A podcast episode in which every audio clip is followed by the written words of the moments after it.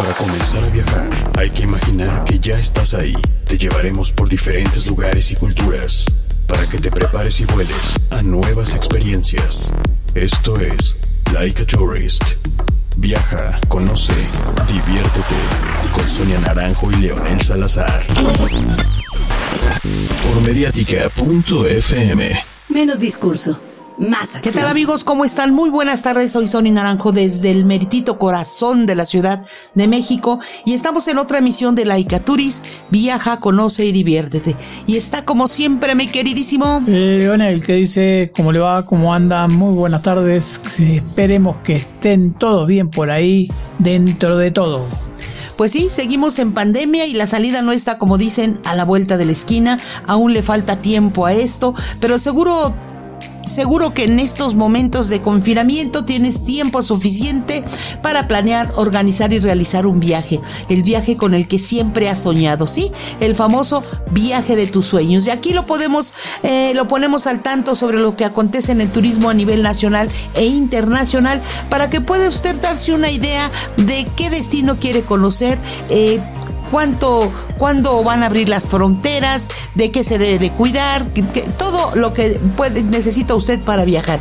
Ya sabe que nos pueden seguir en nuestras redes sociales, en Laicaturis Magazine en Facebook, arroba soy de Instagram, eh, perdón, arroba soy Laicaturis en Instagram y Twitter, y todos los días en laicaturis.com con noticias y temas de turismo. Así que comenzamos con las noticias de esta semana, no sin antes enviarles saludos a todos los amigos que se conectan en México, Latinoamérica y en muchas partes del mundo, gracias a esta magia del Internet. Y bueno, nos puede escuchar como siempre todos los viernes de 5 a 6 pm a través de mediática.fm, la radio online. Ya sabe, la radio alternativa. Ya sabe que los, viernes, los martes tenemos la repetición de ese programa y si no, entre usted a la página de mediática.fm y ahí busque los podcasts. Ahí, ahí nos va a escuchar nuevamente tranquilito a la hora que usted guste. ¿Cómo ve?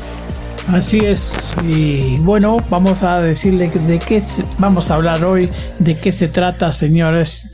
Pero bueno, siempre buenas noticias. Pues no, no siempre. Siempre. Buena noticia que la damos con buena gana, ah, pero esa es otra cosa. Bueno, la Unión Europea, señores, parece haber sido eliminada, eh, haber eliminado a Canadá de la lista de países seguros subsidiar a los turistas. Estos países van a hacerlo, señores. Así que estén atentos a los que están por viajar, señores, para eh, recibir de alguna manera algún sub, sub Sí, un subsidio, un subsidio, ¿cómo lo llamamos, no? Dinero, señores, que le van a dar más clarito, échale agua. La Organización Mundial del Turismo, señores, va a crear un nuevo comité sobre protocolos comunes de seguridad. También vamos a hablar de la importancia de las certificaciones sanitarias en el turismo. Bueno, nuevas ediciones virtual de la Expo Tour 2020 y también le vamos a hablar de la Fitur de España en Madrid, señores, que cambia de fecha eh, para que sea presencial, ¿no? Así que usted sabe que siempre se realizó en enero. Pero bueno, y también eh, la FITUR 2021 está convocando al turismo de reuniones business travel a los profesionales del turismo, incentivo y eventos. Pues sí, es que FITUR es una feria internacional de turismo que siempre, siempre se lleva a cabo en el mes de enero. Pero ahorita por lo del COVID, bueno, pues se cambia de fecha. Más adelantito le vamos a decir en qué fecha. Ponga, ponga usted atención. Y bueno, estamos listos acá en México para el horario de invierno 2020 que inicia el próximo domingo 25 de octubre. También le vamos a contar sobre qué fue este día, en esta semana que se llevó a cabo el Día Internacional del Controlador Aéreo y el Día Internacional del Chef. Por otra parte, lo vamos a comentar que la zona arqueológica de Jalisco gana Premio Internacional Fénix 2020. ¿Y por qué lo gana? Ahorita le vamos a comentar. Bueno, también se lleva a cabo ya la décima Feria Nacional Artesanal y Cultural de la Catrina de Capula. Esto es en, una edición de manera virtual. Y bueno, se están preparando para el famoso, eh, la salida del Halloween de dulce o truco, etcétera. Bueno, pero hay una campaña que dice dulce u hospital. ay nanita, como dicen, ay nanita, asústame Panteón. Pues bueno, le voy a hablar sobre esa nueva, esa nueva eh, campaña para que no salgan de su casa. También le vamos a hablar del crucero de los necios que se subieron a los cruceros cuando están, no se puede, está todo detenido. Bueno, pues ahí fueron de, de, de, necios. Le voy a decir que quiénes fueron y qué creen, bajaron con COVID. 19. Así que bueno, le vamos a estas y muchas notas más. el Así bicho que metido ahí adentro de los barcos, seguro, ¿no? Fíjate que a mí no me gusta que le digan bicho, eso es, es un virus, es un virus, no sea como todos los que un bicho, un bicho, pues qué es eso, pero bueno, comenzamos con las noticias amigos y como le digo, eh, con el propósito de cumplir con el decreto del horario estacional de los Estados Unidos mexicanos, la red de aeropuertos y servicios auxiliares ASA está preparada para realizar el ajuste de sus relojes con una hora en 13 de sus 19 terminales aéreas para el inicio del horario de invierno 2020 el próximo domingo 25 de octubre y concluirá el 4 de abril del 2021. Los aeropuertos de la red ASA retrasarán una hora sus relojes a partir de las 2 de la mañana y bueno, eh, hay muchos estados que están ya eh, en, eh, que, van a, a met- someterse a este cambio de horario. Y bueno, el aeropuerto de la red ASA, que por su ubicación geográfica no modificará su horario, los que no lo van a modificar son Guaymas, Ciudad Obregón, Nogales eh, y, y Sonora. Eso es al norte del país, ya que ellos están regidos por el horario de la zona del Pacífico, además de la terminal aérea de Chetumal, ya que el estado de Quintana Roo cuenta con el uso horario denominado región sureste, donde se aplica esta medida. Fíjense que acá en México ya creo que desde el 2002, no, desde el 2006 hay este cambio de horario y cada año eh, eh, están diciendo ya que quiten el, el cambio de horario de verano, que nos afecte, bla, bla. Pero bueno, ya tenemos mucho tiempo, ya debería la gente haberse acostumbrado. Yo no sé qué tanto sean los beneficios que, o, o- o- o cuánto se ahorre de energía, ¿no? Que es lo que decían que de eso se trataba. Sin embargo, le puedo decir que, por ejemplo, acá en México, ahorita a las 6 de la mañana, usted sale y está completamente oscuro.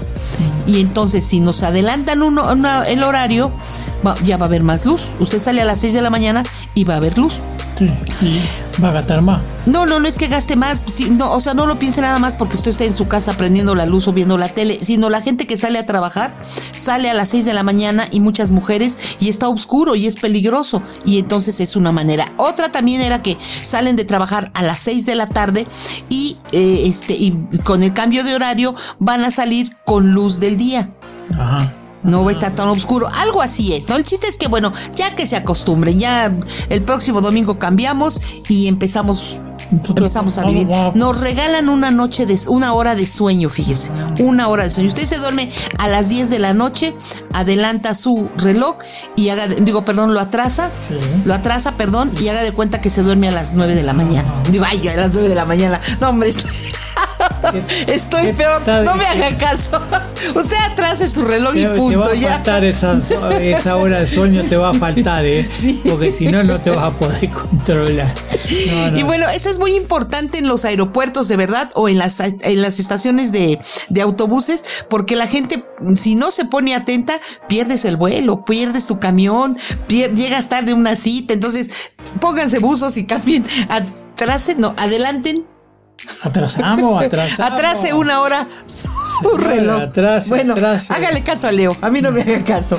Oigan, y bueno, esta semana se llevó a cabo el Día Internacional del Controlador Aéreo. Eh, Esto surgió como fecha de aniversario de la creación de la Federación Internacional de Asociaciones de Controladores de Tránsito Aéreo, que se constituyó el 20 de octubre de 1961. Esto fue el martes pasado.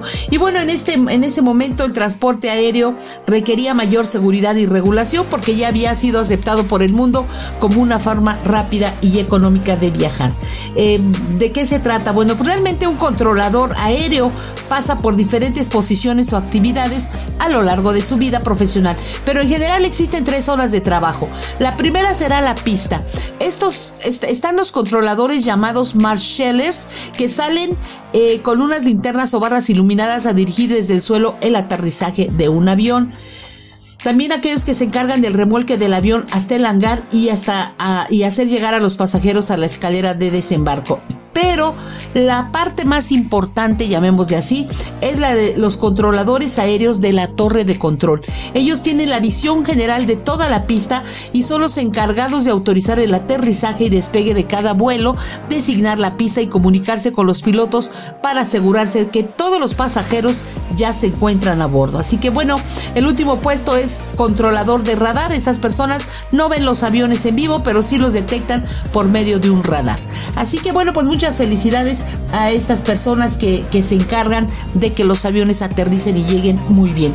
¿Y qué películas puede, en qué películas usted puede ver este, este desempeño, este trabajo? Bueno, pues está la película de Duro de Matar 2 con Bruce Willis, ah, que era importantísimo. Él se, hablaba por teléfono con su amigo que estaba en la torre de control y le decía si llegaba el avión, si no llegaba, ¿no? Todo eso. También está la película el, eh, de Top Gun con Tom Cruise, eh, la del aviador aquella de los años 80, creo, la de dónde está el piloto, eh, aterrizaje forzoso, el vuelo, pasajero 57, aeropuerto 57, decisión crítica y pánico en el aire. Si usted quiere saber cuál es el pánico, perdón, el pánico, cuál es el trabajo y el estrés en el que viven estos personajes, estos controladores, bueno, pues chequese esas películas. Si quiere saber más sobre esto, ya sabe que en la revista de ondaslaser.com, ahí va a encontrar más sobre esto del Día Internacional del Controlador Aéreo. Y bueno, también ese mismo día se llevó a cabo el el Día Internacional del Chef, fecha que instauró la Asociación Mundial Culinaria para rendir homenaje a todos los encargados de crear los platos más exquisitos del mundo. La palabra chef viene del francés y significa jefe de cocina y cabe destacar que el chef no es solo la persona encargada de dirigir la cocina de un restaurante, también es el encargado de educar el paladar de sus ayudantes y enseñarles a elaborar platos magistrales. Cuando usted llega a un hotel, a un restaurante, un hotel así de cinco estrellas y que bla bla bla llega el chef y es muy común que salga, bueno, no es común, pero bueno, se le pide cuando es un buen platillo que quedaron los comensales muy contentos que llegue el chef y le da uno un aplauso, ¿no? Gracias chef porque estuvo muy bien su sazón y él nos dice, ahorita van a comer un plato de angula con unas, este, em, ¿cómo le llaman? con, pues, con muchas cositas bonitas en su plato. Ingredientes. Ingredientes, así que, bueno, pues ahí está, ahí están los chefs que, que se dedican a a pasarla bien. Y nosotros le mandamos saludos en, la página de laicaturis.com, amigos chefs que hemos conocido durante nuestros viajes, perdón, como el chef... Eh, el chef Freddy a la triste allá en Manzanillo, que tenemos pendiente un viaje también ahí para, para probar sus delicias. El chef Javier Reinada también lo, lo vimos allí en Acapulco, ¿te acuerdas? Ah, un restaurante maravilloso. Es visita obligada si usted va a Acapulco. Y bueno, también tenemos al chef Ulises Caballero. Él está allá en Los Cabos. Eh, también estuvo aquí en México, en Aupié de Cuchón, en el restaurante, un restaurante de cocina francesa que está en el Hotel Intercontinente Presidente. Y bueno, aquí de la Ciudad de México, pero bueno, ahora ya está allá en Los Cabos y, y le puede dar servicio de catering. Así que entre usted a www.laicachuris.com y ahí va a ver esta nota del Día Internacional del Chef. Muchas felicidades a todos. Punto. Sí, sí, sí, sí. Pero bueno, eso es una primicia, señores, para la gente del turismo, para la gente que participa en las ferias internacionales, señores. Y bueno, la próxima edición, señores, atento, de la Feria Internacional de Turismo, la FITUR 2021, se va a celebrar del 19 al 23 de mayo del próximo año, según ha acordado IFEMA y el comité organizador de FITUR, tras una meditada decisión que de forma excepcional sitúa esta convocatoria como esencial para la recuperación del negocio turístico, una de las fechas que permitirán preservar preservar su alto impacto internacional y con ello favorecer el reencuentro profesional de empresa, países y destino y el, y el impulso tan necesario de la actividad turística mundial. También vamos a comentarle que eh, es importantísimo, ¿no? Porque la gente está acostumbrada a que esta feria este, se realice en enero, a fin de enero de hace muchísimos años.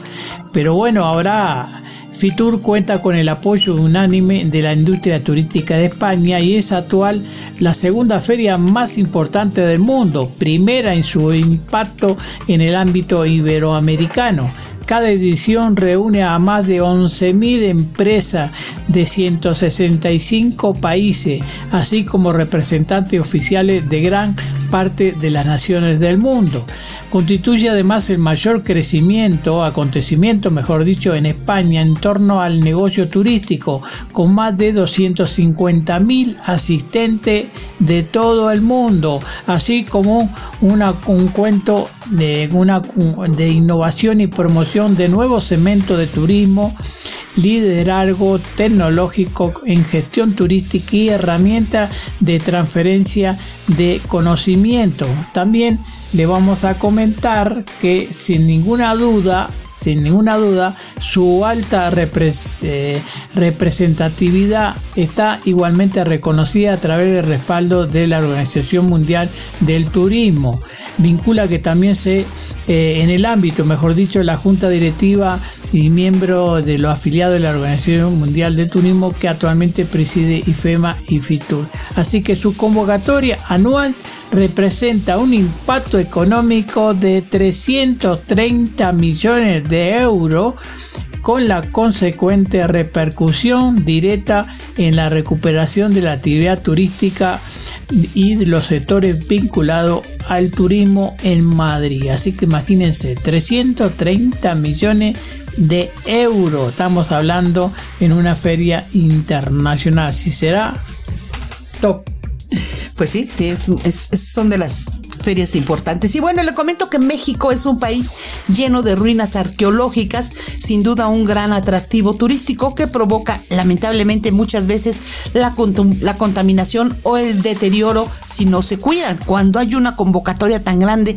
de turistas, eh, muchas veces deterioran este tipo de, eh, de ruinas arqueológicas. Y bueno, esta zona arqueológica, hay una zona arqueológica precolombina que fue descubierta muy cerca de Guadalajara en la localidad de Teu Teuchitlán en 1969 por el arqueólogo estadounidense el doctor Phil Weigan y su esposa Celia Weigan, quienes iniciaron la excavación e investigación. El sitio es poco común debido a las estructuras circulares descubiertas. Fíjense que son unas pirámides eh, circulares, eh, que son los cimientos que quedan de edificios que tuvieron forma cónica. También se pueden apreciar patios circulares, un juego de pelota, terrazas y otras estructuras. Pero bien, este lugar, Washimon, que está dentro del territorio del paisaje agavero y de las antiguas instalaciones industriales de Tequila, eh, que en, en el 2006 fue declarado Patrimonio de la Humanidad por la UNESCO. Y luego en el 2008 el sitio arqueológico fue incluido en la lista de vigilancia de monumentos mundiales de los 100 sitios más amenazados por su preservación contra el saqueo. Ah, qué lástima. Pues bien, por sus acciones a favor del medio ambiente y por un turismo responsable y sostenible para beneficio de las comunidades, la zona arqueológica de Huachimontones en Teotitlán, Jalisco, recibió el premio Fénix 2020 otorgado por la Sociedad Americana de Escritores de Viajes y, considera los esfuerzos en la conservación, embellecimiento y lucha contra la contaminación que provocan los viajes. Así que bueno, pues muchas felicidades a Huachimontones. Ojalá puedan ir ustedes porque es un lugar muy, muy bonito. Además, ahí cerca hay muchas haciendas donde usted se puede hospedar y es todo el recorrido muy, muy mexicano porque es allá en Guadalajara, Jalisco. Y bueno, le comento también por otro lado que ya se encuentra listo, bueno, ya se está llevando a cabo eh, uno de los eventos más relevantes de Morelia, con esto de que ya viene el Día de los Muertos. México es, acuérdense que nosotros acá tenemos esa tradición de, de, esperar a los muertos que vienen a visitarnos, les dan permiso de venir nuevamente a nuestros seres queridos a estar acá con nosotros. Pues bien, eh, siempre se llevan ferias artesanales por todas partes, pero en esta ocasión, pues por lo del COVID, no hay ferias presenciales. Así que eh, la Feria Nacional Artesanal y Cultural de la Catrina de Capula, la cual este año se lleva a cabo de manera virtual. Desde el domingo de pasado ya se está llevando a cabo y va a durar hasta el 3 de noviembre a través de la página de artesanosmorelia.mx. Todo ello con la finalidad de evitar contagios de COVID-19. Este año la feria celebra su décima edición y más que nunca estará al alcance de todos gracias a su nueva modalidad online.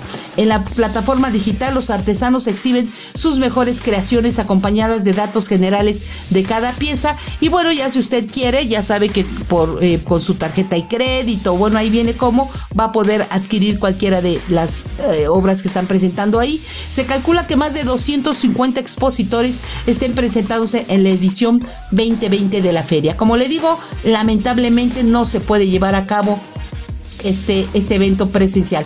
Y fíjense que el momento cumbre del programa es este próximo domingo, 25 de octubre, con el tradicional concurso de Catrinas, el cual organiza el Instituto del Artesano Michoacano. Este evento se realizará de forma presencial, es así, en el Centro Cultural de Capula, con todas las medidas de sanidad. Las piezas participantes y, los ganadores se van a anunciar en el sitio web. Así que bueno, hay que estar al pendientes de Capula, eh, que está a 20 minutos de la ciudad de Morelia y va a llevar a cabo este evento. Fíjense que el otro día platiqué con una persona de Yucatán y ella me dijo, tenemos que aprender a vivir con, con el COVID. Todo mundo lo sabe y entonces no es que tengamos que salir eh, ahorita a lugares y que, este, que haya muchas personas. Y, tenemos que convivir con la sana distancia, con el cubrecobas, cubrebocas, el gel antibacterial y estarse lavando las manos a cada ratito para evitar algún contagio. Así que bueno, pues ahí está este, este, esta nueva, nueva modalidad. Muy bien, usted lo ha dicho, como siempre. Bueno, ha comenzado a llegar algunos informes de prensa que sostienen que Canadá ha sido eliminada de la lista de países aprobados por la Unión Europea para viajar al viejo continente en medio de la pandemia del COVID-19. Los canadienses han recibido aprobación para viajar hacia y desde Europa desde el primero de, ahora de octubre. Eh, también eh, hay una decena de listas de países cuyos ciudadanos podrán visitar los países de la Unión Europea en su primera fase de reapertura y Canadá estaba en esa lista original. Según los informes, este, que Canadá ha sido eliminado, como dije, ¿no? Eh, por el crecimiento, pero también no solamente ese país, sino Georgia y Túnez también, que hace que eh, no, no, tengan tampoco esa posibilidad de poder este eh, vía libre, vamos a decir. Pero Canadá tampoco figura ahora en la lista de viajes seguro del Reino Unido. Todas las listas se revisan cada este, cada día y cada semana con ajuste según los factores de riego de el número de casos que están surgiendo en ese país. ¿Qué pasó? ¿Tenemos algún problema técnico o qué pasó? Y bueno, fíjese que como yo le digo, ya viene la tan esperada fecha del Halloween, donde los niños salen de sus casas a pedir el famoso trick or treat, eh, que es una actividad de Halloween en la que los niños recorren las casas de su vecindario disfrazados pidiendo dulces con la frase dulce o truco, dulce o travesura eh, o truco o trato. Eh, el truco es una amenaza de broma a los dueños de las casas en el caso de que no proporcionen alguna golosina. Pero bueno, esta práctica no es mexicana, es de origen irlandés y se lleva a cabo desde la Edad Media también en Gran Bretaña, en Estados Unidos y se ha mezclado con esto de la globalización y ya tiene mucho tiempo, ya también en México y en algunos países latinoamericanos se lleva a cabo. Allá llevan lo de Halloween también, ¿no? no, no. ¿No? No. Ah, bueno, no está, pero bueno, por acá sí. El chiste es que eh, ya, las familias, eh, las mamás eh, disfrazan a sus hijos y los llevan al vecindario, dependiendo también de qué vecindario, ¿no? A pedir. Fíjense que en México la tradición es que el día primero y 2 de noviembre se pide la calaverita. Uno salía con su calaverita y le daban dinero, digo, perdón, y le daban dulce. Pero la gente luego no traía dulces y pues te ponían ahí dos pesitos o algo. Bueno, a mí mi mamá nunca me sacó, nunca nos llevó a pedir, este, decía que era como pedir limosna. Y sí, porque van, bueno, en México no, les das dulces a los niños y, ah, te ponen cara de Tienes que darle un billetito ahí para que, para que te, para que te, te, digan gracias. No es de truco o broma, no, aquí no, aquí es, me da mi calaverita. Y bueno, allá en Estados Unidos sí se lleva lo de Halloween. Y todos los países que, los estados que están al norte del país, bueno, eso sí llegan llevan un poquito más de esta tradición.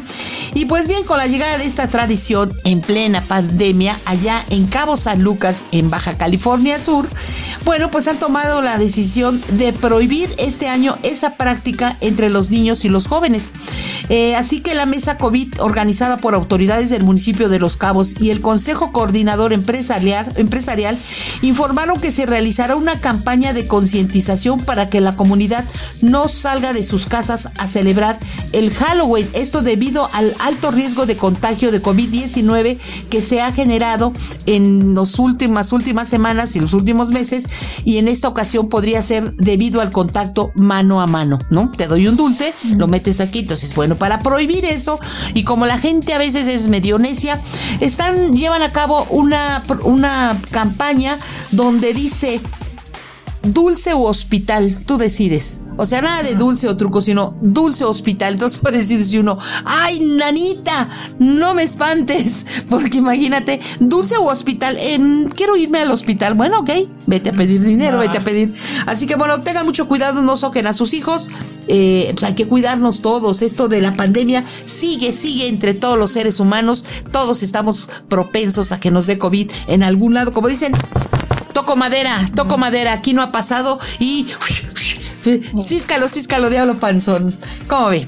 Sí, lo veo muy bien. Y bueno, seguimos, bueno, pues le cuento que el crucero que continuó su viaje, le acabo de decir de los tercos, de los necios, bueno, hay un crucero que continuó su viaje llevando a todos los pasajeros franceses eh, eh, a pesar de que les dijeron que no se podía, eh, no, podían viajar, había puertos donde no podían llegar los, las embarcaciones. Bueno, pues esta vez este barco, el, Costa Diadema, se aventó y dijo, este, tuvo que interrumpir su viaje ya que en Francia ha restablecido su estado de emergencia sanitaria en relación con el COVID-19. Ya ve que están en, en toque de queda y entonces, bueno, los pacientes, los pacientes, los tripulantes, la gente que viaja en Costa de Adema, que fue fletado por una compañía francesa y tenía todos los pasajeros franceses, partió de Génova el pasado 28 de septiembre y terminó su viaje el 12 de octubre. Luego partió en un segundo viaje de 14 días con muchos de los mismos pasajeros a bordo y regresó a Génova el pasado viernes 10 este, el pasado viernes, perdón. Estuvieron 10 días antes de lo previsto porque las autoridades le dijeron que no podían desembarcar. Finalmente llegaron a Palermo, ahí les dieron permiso de desembarcar y ¿qué creen? Siete de los pasajeros van contagiados en COVID. Por lo tanto, todos se van a cuarentena.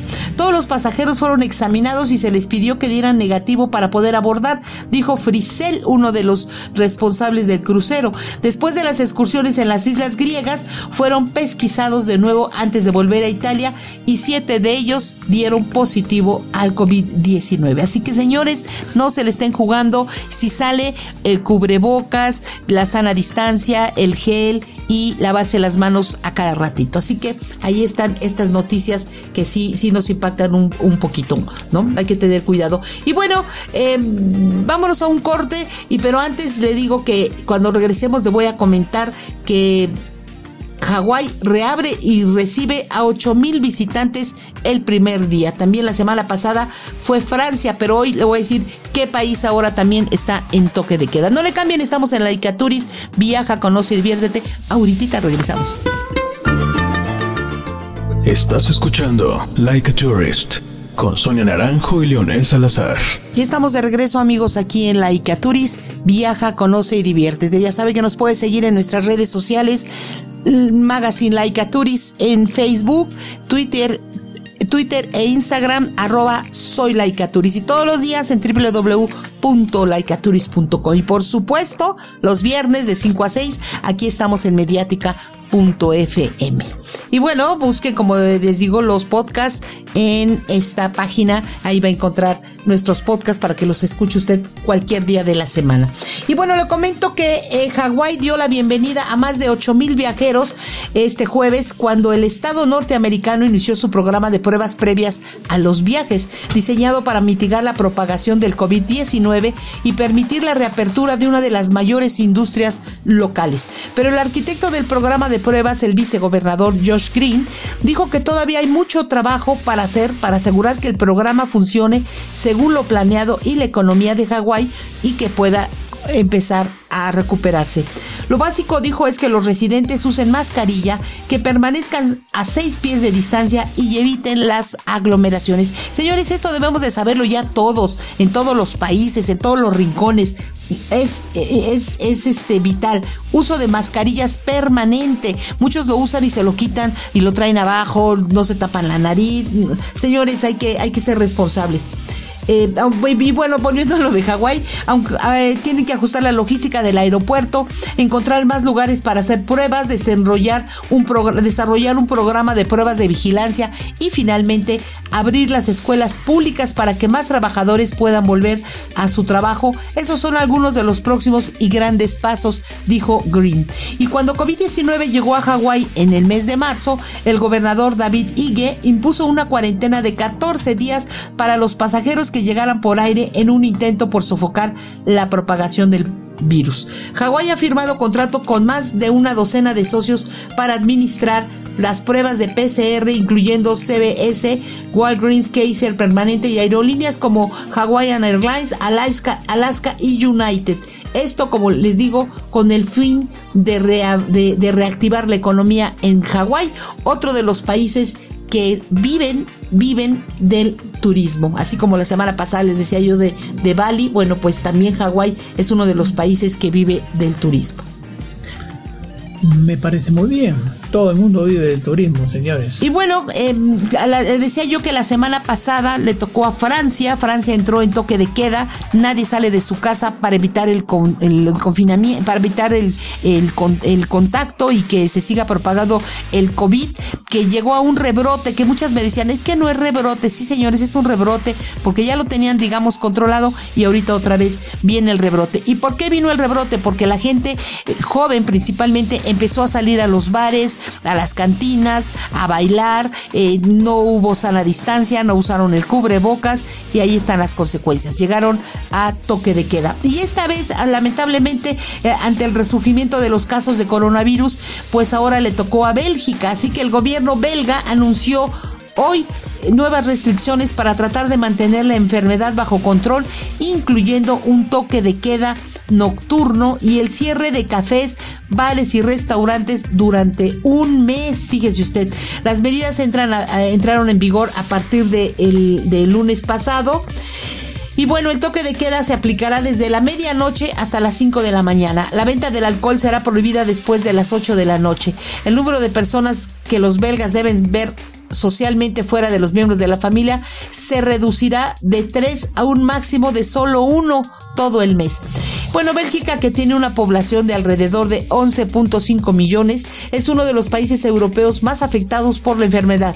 Casi 6.000 nuevos casos se registraron cada día en promedio durante la última semana. En total, cerca de 192 mil personas han contraído la enfermedad y 10.327 han muerto. El número de casos confirmados están aumentando cada día y no solo en unos pocos porcentuales. Así lo dijo el ministro, eh, el primer ministro Alexander Docro a los periodistas en Bruselas mientras revelaba las nuevas restricciones. Podemos ver que nuestros hospitales y servicios médicos están bajo una tremenda presión. 35 personas murieron por los efectos de COVID-19, dijo, y entonces es momento de, de, levantar las alarmas. Así que los días venideros las noticias serán malas, dijo. Ah, qué mal, qué tristeza. Y pero bueno, eh, este, pues así está el turismo en Bélgica. Eh, yo por eso les digo siempre, si usted va a viajar, y le están vendiendo un boleto para que visite esos países, tenga cuidado porque todavía no están abriendo ni fronteras o a lo mejor llega y por ejemplo en este caso está el, el toque de queda. Y bueno, el concejal de ahí advirtió que el impacto de tales actos después de que Bélgica entrara en reclusión a mediados de marzo diciendo que este tipo de comportamiento llevó a la propagación de la infección y bastantes personas se encontraron en el hospital, en el hospital pide que eviten eh, un, comportamiento estúpido, así lo dice. Eviten un, comportamiento estúpido, no salgan de sus casas, no hagan reuniones familiares, no vayan a eventos, porque bueno, aparte no hay eventos masivos, y en una, en una sola palabra, quédese en su casa y hay toque de queda, punto.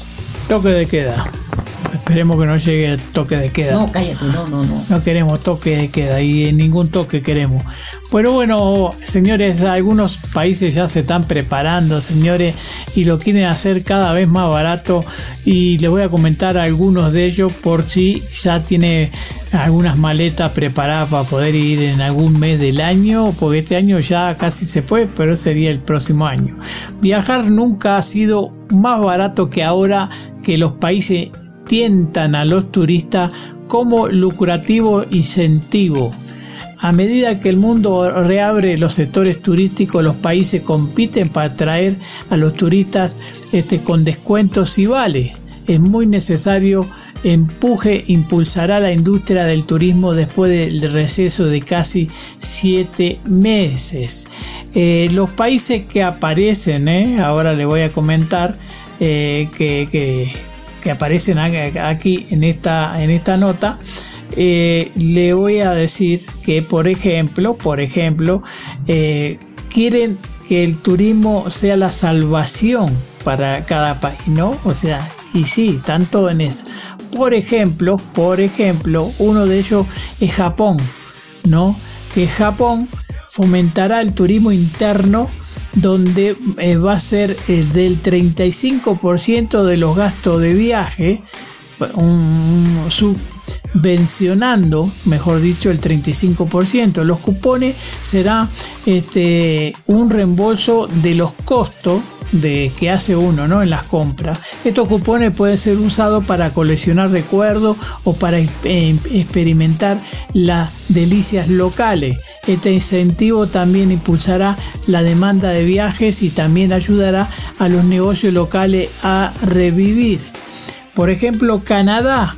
Canadá, el programa de incentivo de viaje Explore Canadá se llevará a cabo durante el mes de octubre que está pasando ahora, donde eh, le van a proporcionar mil dólares como parte del 20% de reembolso de gasto de viaje. Por ejemplo, otro destino también que se prepara es Bulgaria, un, destino perfecto para viajero europeo de baja presupuesto, de bajo presupuesto.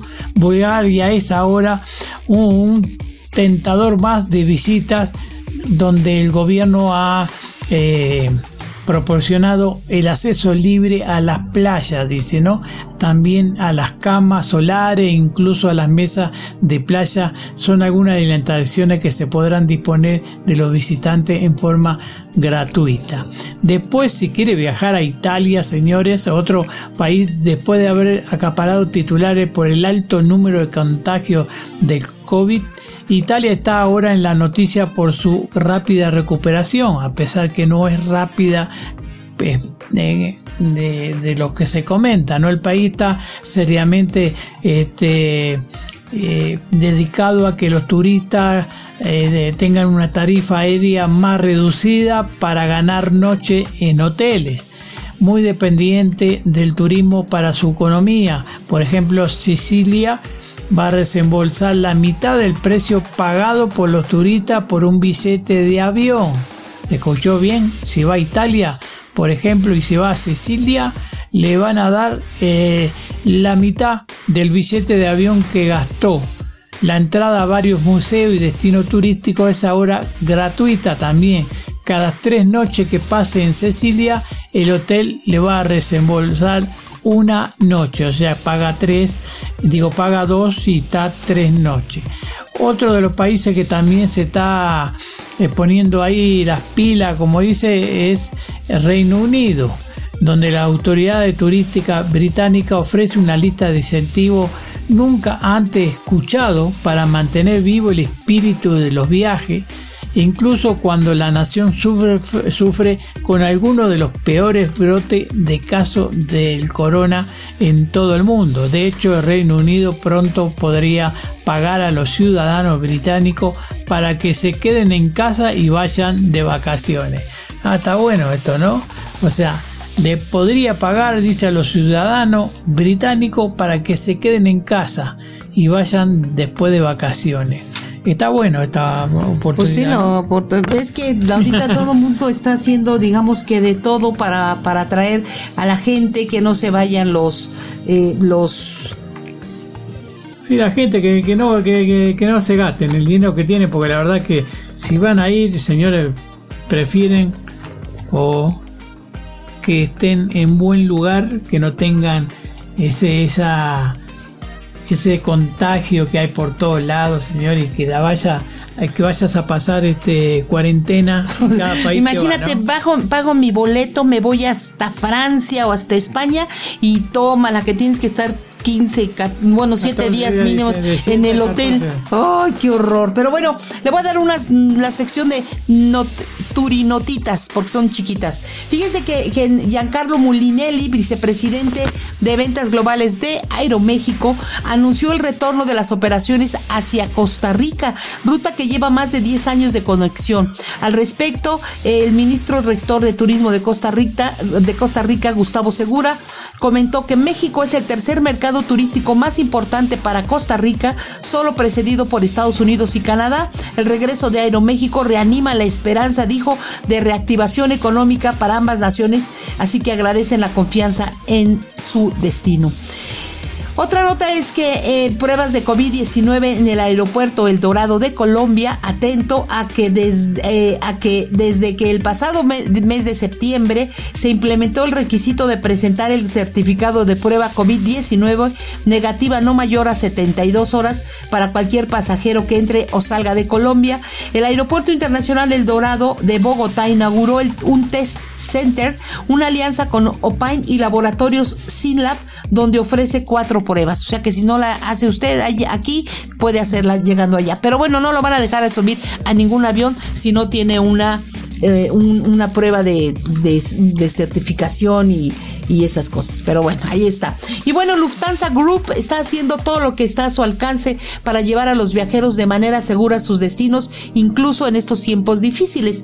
Y dijo que al viajar con Austrian Airlines, Lufthansa, con Swiss, con Bruselas Airlines y Eurowings, es obligatorio cubrir su boca y nariz en todos esos vuelos. Es obligatorio, dijo, que durante el embarque, el, durante el vuelo y al abandonar el avión, usted debe llevar su cubrebocas. Y ponen ahí que tenga en cuenta que para cubrir la boca y la nariz se pueden usar máscaras protectoras de tela o las médicas. No se permite a bordo viseras, que son protectores faciales o máscaras FFP2 con válvula. Fíjense que están anunciando mucho en televisión y que son muy buenas. En ningún aeropuerto, ninguna aerolínea las está recibiendo, así que ni haga el gasto. Y luego en vuelos de larga distancia recomiendan que los pasajeros lleven varias mascarillas o cubrebocas para que puedan ser reemplazadas si es necesario una vez que se humedezcan. Los niños menores de 6 años no necesitan usar una mascarilla, pero sí es necesario, yo le recomendaría que sí se lo lleve porque pues también se pueden contagiar. Lo último, a partir del primero de septiembre de este año, una excepción al requisito de la máscara solo es posible con un certificado médico y junto con un resultado negativo actual de la prueba de PCR. Esto con 48 horas de anticipación a su viaje. Los viajeros que lleguen a Alemania desde regiones con mayor riesgo de infección deberán someterse a una prueba de coronavirus. La prueba es gratuita y se puede realizar, por ejemplo, en los centros de pruebas de los aeropuertos. La prueba requerida debe realizarse en un plazo máximo de 72 horas después de ingresar al país. Pues no la tienen fácil, ¿eh? Los viajeros. Tu pasaporte, tu visa, tu certificado. Y si no llevas, pues allá, si no te lo aceptan, allá tienes que pagar uno. En fin, que todo el mundo está de cabeza. Pero bueno, los interesados en viajar, uno dice, pues no importa, yo me voy de viaje porque tengo que que viajar. Pero tenga mucho cuidado al comprar sus boletos. Le tengo una mala noticia. Fíjese que el Servicio de Administración Tributaria acá en México, el SAT, es la, la, la secretaría que se encarga de cobrarle los impuestos a todo mundo, a personas físicas y personas morales. Bueno, pues ha requerido un nuevo embargo a Interjet ¿qué cree? Por no pagar los impuestos. Oh. En México, si no pagas impuestos, digo, yo creo que en todas partes, pero aquí, si no pagas, te embargan o hasta la cárcel andas yendo, ¿eh? Y bueno, en este caso sí se pasaron de vivos los de la aerolínea, lamentablemente, porque la deuda asciende a 2.947 millones de pesos. Fíjese, no ha pagado nunca, nunca ha pagado. Dos mil millones. Dos mil, no, 2.947 millones. Sí, sí. ¿Son dos mil millones? Claro. Ah, perdón. y bueno, por lo tanto, el SAT ha solicitado, fíjese usted, el embargo 20 embargos en contra de ABC Aerolíneas, nombre legal de Interjet, que incluye cuentas bancarias y diversos bienes como coches y marcas. Lourdes del Ángel Palacios, administradora desconcentrada de recaudación del SAT, aquí en la Ciudad de México, fue la encargada de solicitar dicho embargo por el presunto no pago del impuesto sobre la renta retenido a sus trabajadores, o sea, además no pagaron este impuesto que se les retiene a los trabajadores, ni el impuesto al valor agregado y multas, así lo reveló la revista Forbes México. La compañía por su parte ha dicho que que desconoce los embargos y que revisará internamente la situación. Pero entre si son peras o son manzanas, señores, tenga usted cuidado al comprar los boletos de Interjet. Ya algunas personas están quejando que se suspenden los vuelos, que no hay, que se retrasan, que no les dan reembolso. En fin, tenga mucho cuidado. Digo, no, no quiero hacer una mala campaña a esta, a esta aerolínea, pero pues ni cómo defenderlos, ¿no? Ahí solitos están echando la soga al cuello. Y mire que me da lástima porque es una aerolínea que nosotros la vimos crecer, ¿no? Estuvimos en la inauguración de vuelos, de varios vuelos inaugurales, unos aviones muy limpios, muy amplios, un buen servicio. Eh, a nivel nacional e internacional. ¿eh? Sí, en Costa, Rica, precisamente. también en vuelo En Cozumel, el vuelo inaugural. Eh, las aeromosas, digo, muy guapas, muy profesionales, las chicas, los, los capitanes, o sea, todo bien, todo está bien. Lo único que está mal es que pues no pagaron impuestos. Así que bueno, mucho cuidado para eh, si usted va a viajar al comprar sus, sus boletitos. Los lo, boletos con anticipación, eso es, es problema, ¿no? Ahora que te lo ofrecen barato.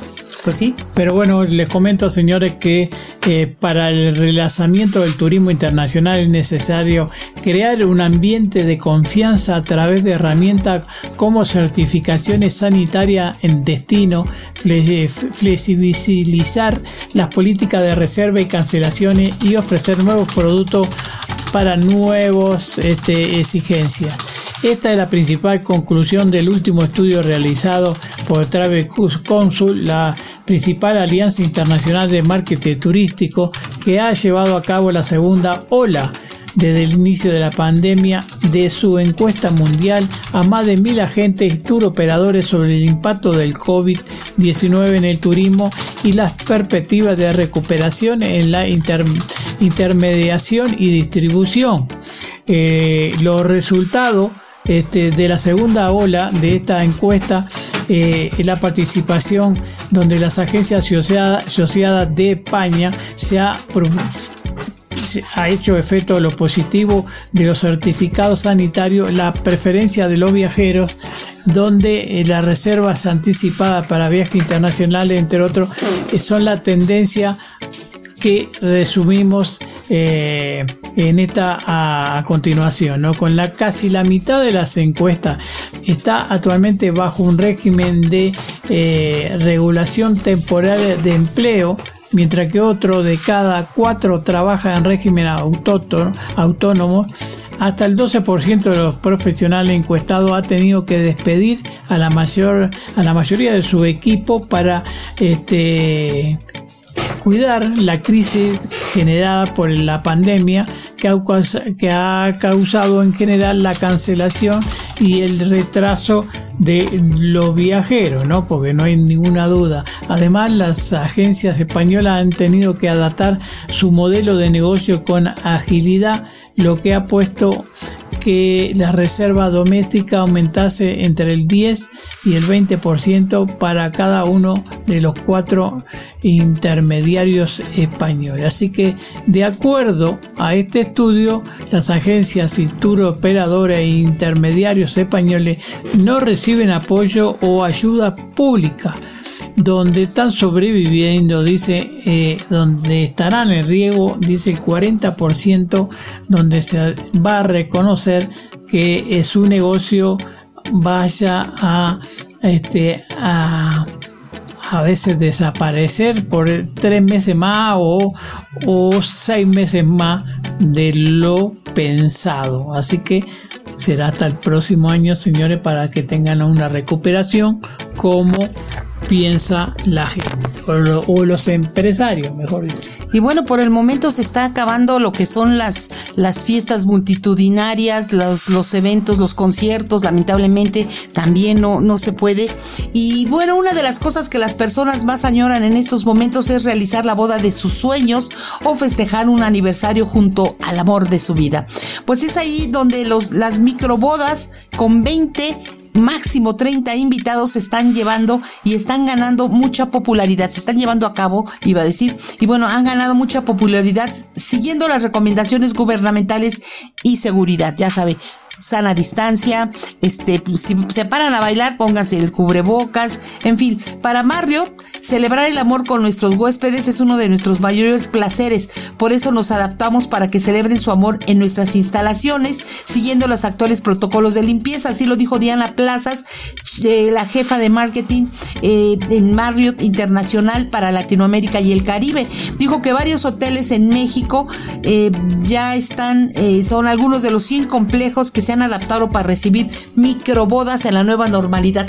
Caramba, y hasta más barato te sale, ¿no? Que digas, mire, iba a ser yo una fiesta como de mil, eh, no te invité porque ya no, ya no me cabía, ¿no? Pero yo te iba a invitar. Así que bueno, pues ahí está este, este, este tipo de de noticias que pues, de alguna manera alegran el corazón para aquellos que se tienen que casar por X o Y. Y bueno, servicios personalizados vía inteligencia artificial, el Internet de las cosas, la optimización del uso de móviles, tabletas y computadoras, el manejo de estadísticas, mayor número de reservaciones en línea, sanitización profesional. Esas son algunas de las herramientas para mejorar los servicios turísticos que propone el consultor de turismo Daniel Madariaga Barrilado. Eso lo comentó para la revista Forbes y dijo que en estos dos meses en las que la actividad turística se ha estado reactivando en México, los protagonistas de estos servicios han podido darse cuenta de las nuevas necesidades y demandas que ahora requieren los turistas, tanto nacionales como extranjeros. Antes se trataba de ofrecer las mejores experiencias con el mejor paisaje. Ahora existen nuevos retos que serán primordiales para la continuidad del sector turístico, como garantizar la salud de todos los clientes. Fíjese que en los hoteles usted llega y no puede bajar al restaurante, no hay servicio en los restaurantes, tiene que pedirlo, eh, pedir servicio al cuarto. Eh, así que si usted va de viaje, pida, lleve su, su oh. presupuesto porque no va a poder bajar o salir a caminar y buscar un restaurante porque están cerrados o va, entra a un restaurante y casi siempre es comida para llevar. Ah, mire usted. Se va a extrañar sabe eso, ¿eh? Se va a extrañar. Bueno, la última, última, casi que la última noticia que es que pasa ayer, mejor dicho, eh, que dieron un comunicado que se vuelven a cerrar la frontera entre Estados Unidos y Canadá, donde se va a ampliar un mes más, porque era hasta el 21 de octubre que estaban cerradas. Ahora lo van a ampliar hasta el 21 de noviembre, señores. Así que usted si tenía viaje para Canadá, señores, está cerrado la frontera, señores, por todo lado eh, en ese país. ¿eh? Último momento. Sí, ya se cierra todo eso. Sí. ¿Tenemos otra? Sí. Bueno, establecer protocolo de viaje coherente y amortizados, simplemente medidas de seguridad reforzada y asegurar la protección de los empleos y los medios de vida son los principales ingredientes necesarios para que se dice, reanudación, ¿no? Reanudación. Así del turismo. En la sexta reunión del Comité Mundial de, de Crisis para el Turismo se recordó a los participantes que la única forma de avanzar era recuperación sostenible del sector es trabajar juntos los participantes en esta reunión se comprometieron a crear un nuevo comité en la Organización Mundial de Protocolo de, Turismo sobre protocolos comunes de seguridad para aumentar la confianza en los viajes internacionales, así como los planes firmes para mejorar la protección de los consumidores y medidas para proteger los puestos de trabajo. Y bueno, el turismo, el primer turismo que se va a empezar o que ya se está reactivando en todos los países, eh, salvo aquellos que tienen ahorita eh, el, ¿cómo se llama? El toque de queda. Bueno, pues es el turismo eh, nacional, el turismo local es lo que va a estar reactivando a todos los países. Sin embargo, en México tenemos el Caribe mexicano, que es un turismo internacional. Sí llega mucho nacional, o sea, muchas personas mexicanas, pero el turismo internacional es el que está dando vuelo. Y bueno, este turismo continúa en marcha luego de que se reporta una ocupación hotelera superior al 40%. Fíjese, eso indica la Asociación de Hoteles de Cancún, Puerto Morelos e Isla Mujeres. Detalla que este destino turístico se registra un importante incremento en el número de turistas hospedados con una cifra que alcanza ya 72 mil viajeros. Antes las cifras, el sector hotelero modificó eh, las, sus previsiones para fin de año, por lo que ahora se llenos. Eh, nada más como le digo, hay que tener cuidado, hay que tener cuidado con las multitudes. Pero bueno, el Caribe mexicano se está reactivando. Hay que tener cuidado también, como le digo, por ejemplo, acaba de, pasar un huracán y se llevó las playas. Decían que en Playa Mamita es una de las playas más concurridas ahí en el Caribe mexicano, pues se quedaron sin playas. Y estaba yo viendo los videos, playas que eran de 2, 3 metros de largo antes de llegar al mar, están como a 2 metros, ¿eh? No, a un metro, o sea, no sé, pero están, están muy chiquitos. Así que bueno, pues ¿qué creen? Oigan, que el día de la ONU mañana es el aniversario de la entrada en vigor que en 1945 se llevó a cabo la Carta de las Naciones Unidas con la ratificación de este documento fundacional de la mayoría de sus signatarios incluidos cinco miembros permanentes del Consejo de Seguridad, las Naciones Unidas entraron oficialmente en vigor. Así que mañana 24 de octubre es el Día de las Naciones Unidas. Eh, esto en 1948, como le digo, se, llevó a cabo la primera, eh, eh, la, primera Asamblea General y recomienda que, que, que todos los estados eh, puedan vivir, todos los países puedan vivir en santa paz, en unión. Eh, para conmemorar este aniversario de las Naciones Unidas de los Estados miembros, acordaron celebrar un evento de alto nivel eh, donde se reconocen y reafirman los desafíos que guardan los países entre sí. Así que bueno, le comento que mañana se va a llevar a cabo el concierto patrocinado por la misión de Italia bajo el tema reimaginar, reequilibrar reiniciar hacia una recuperación juntos por nuestra humanidad compartida. Incluirá una actuación de Roberto Bolé, eh, acompañado de otras estrellas internacionales, así como de la orquesta del teatro a la Scala. Las actuaciones se grabarán, se grabarán en el Teatro de la Scala allá en Milán y se interpretará una serie de danzas clásicas modernas, reimaginadas, comisariadas específicamente por el concierto del Día Nacional de las Naciones Unidas. La actuación se va a transmitir en vivo en WTV en wtv.un.org, en el canal de la ONU, en YouTube, en Facebook, en Twitter y bueno, ya estaremos comentándolo. Así que no se lo pierdan, que tengan bonito fin de semana. Es viernes, viernes de todo se vale, pero esta vez es todo se vale en su casita, ¿no? Chao, chao. Esto fue Like a Tourist. Escucha la repetición de Like a Tourist los martes a las 12 del día y todos los programas anteriores en la sección de programación mediática.fm y en su versión podcast en los sistemas de streaming favoritos. Por mediática.fm. Menos discurso, más acción.